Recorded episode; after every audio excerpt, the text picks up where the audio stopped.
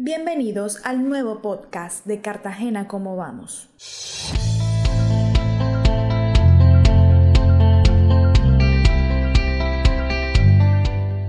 Buenas tardes a todos los oyentes de RCN La Básica Cartagena. Hoy me acompaña Dairo Trocha, economista y coordinador técnico de Cartagena ¿Cómo vamos? para analizar los resultados de la encuesta virtual Mi Voz, Mi Ciudad. Hola Eliana, para mí es un gusto estar acá.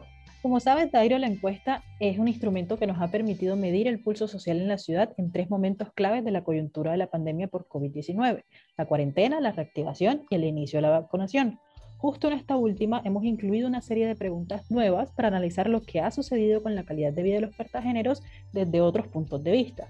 Por ejemplo, la migración a la virtualidad por la llegada de la pandemia ha modificado la forma como interactuamos en Cartagena Hablando de lo laboral, del total de participantes de la encuesta, el 76% de los que estaban trabajando lo hacían de forma remota.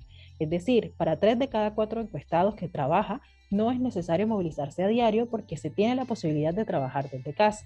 Aún así, el 65% del total de encuestados dijo que en el último mes se movilizaron al menos tres veces a la semana. Esto significa que a pesar de poder trabajar desde casa para protegerse de los contagios, en la ciudad hay cada vez más personas que se movilizan frecuentemente. Dairo, ¿será que como ha cambiado la forma de trabajo, habrá cambiado la forma como nos movilizamos?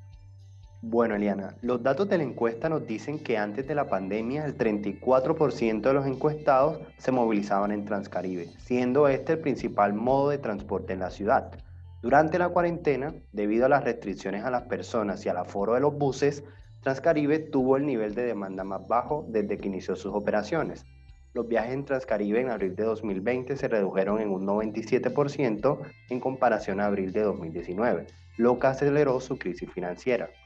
Con las medidas de reactivación, las personas pudieron desplazarse nuevamente con pocas restricciones, pero Transcaribe no ha vuelto a ser el modo de transporte más utilizado, siendo superado por las motos que llegaron a movilizar el 30% de los encuestados, mientras que Transcaribe mueve el 23%. Con este panorama está claro que si bien el uso de Transcaribe sigue siendo importante, la llegada de la pandemia afectó los planes de posicionarlo como el principal modo de transporte público en la ciudad. El temor a los contagios y a las aglomeraciones son determinantes en la elección del modo de transporte en esta coyuntura por COVID. Es importante entonces que el distrito y la gerencia de Transcaribe propongan soluciones de fondo a las problemáticas que hoy presenta el sistema y que se continúe mejorando su prestación y cobertura para que más cartageneras puedan ver en Transcaribe una solución a sus necesidades de movilidad.